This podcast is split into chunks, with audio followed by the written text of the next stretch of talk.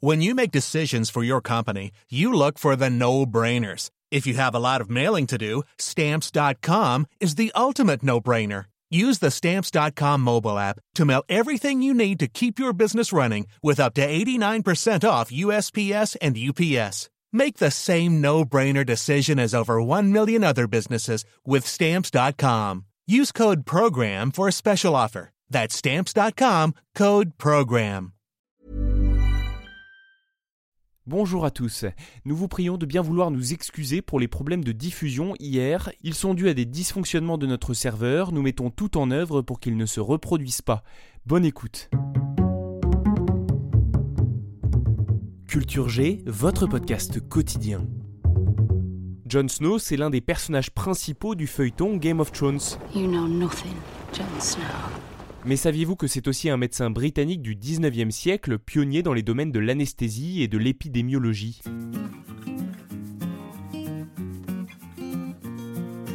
Il est notamment à l'origine du premier accouchement sous anesthésie. Il a administré du chloroforme à la reine Victoria à l'occasion de la naissance de Léopold en 1853, puis il a recommencé à la naissance de Béatrice en 1857. Jon Snow est également entré dans l'histoire de la médecine pour avoir compris qu'un des meilleurs moyens de lutter contre une épidémie, c'est de comprendre comment elle se propage. Revenons à la fin de l'été 1854. Une femme réveille le docteur Jon Snow en pleine nuit. Son mari est à l'agonie. Le docteur arrive, entre dans la maison et voit le mari de la pauvre dame en train de vomir. Il a une diarrhée terrible et il souffre le martyr. Pour Jon Snow, c'est évident, le choléra est de retour dans son quartier. Le docteur craint que la maladie fasse à nouveau des ravages comme ce fut déjà le cas 5 ans auparavant. Ses doutes se confirment, dans la nuit, l'épidémie fait 12 victimes. À l'époque, la médecine était dominée par les théories des humeurs et des miasmes.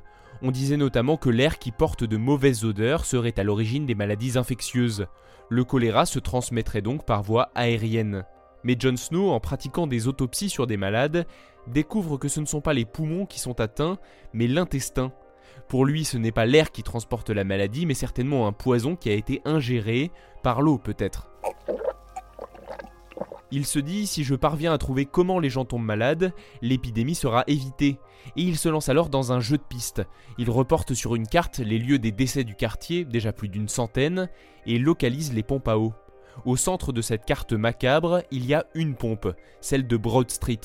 Avec difficulté, il parvient à convaincre les autorités londoniennes de démonter le bras de la pompe, et alors l'épidémie s'arrête. Elle aura fait un demi-millier de victimes, mais Jon Snow en a certainement sauvé bien plus. Comme son homonyme, lui aussi est un héros.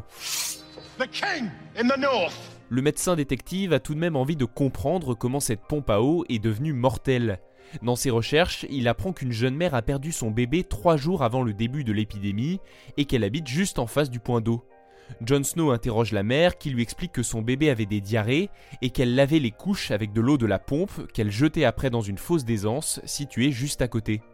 Le docteur demande aux autorités des travaux d'excavation autour de la fosse et il s'avère que Jon Snow avait vu juste. Il y a une fissure dans le revêtement en briques et la pompe a certainement été contaminée de cette façon. Il en a maintenant la preuve formelle, c'est par l'eau que le choléra se propage. Il écrit un livre pour détailler sa découverte, mais son ouvrage passe relativement inaperçu. Trois ans plus tard, Jon Snow, le premier épidémiologiste de l'histoire, meurt d'une crise cardiaque dans l'indifférence.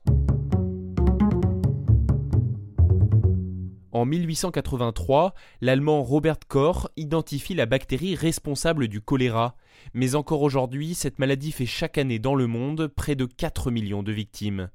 Merci d'avoir écouté cet épisode, n'hésitez pas à le partager et à vous abonner. À demain. Selling a little or a lot?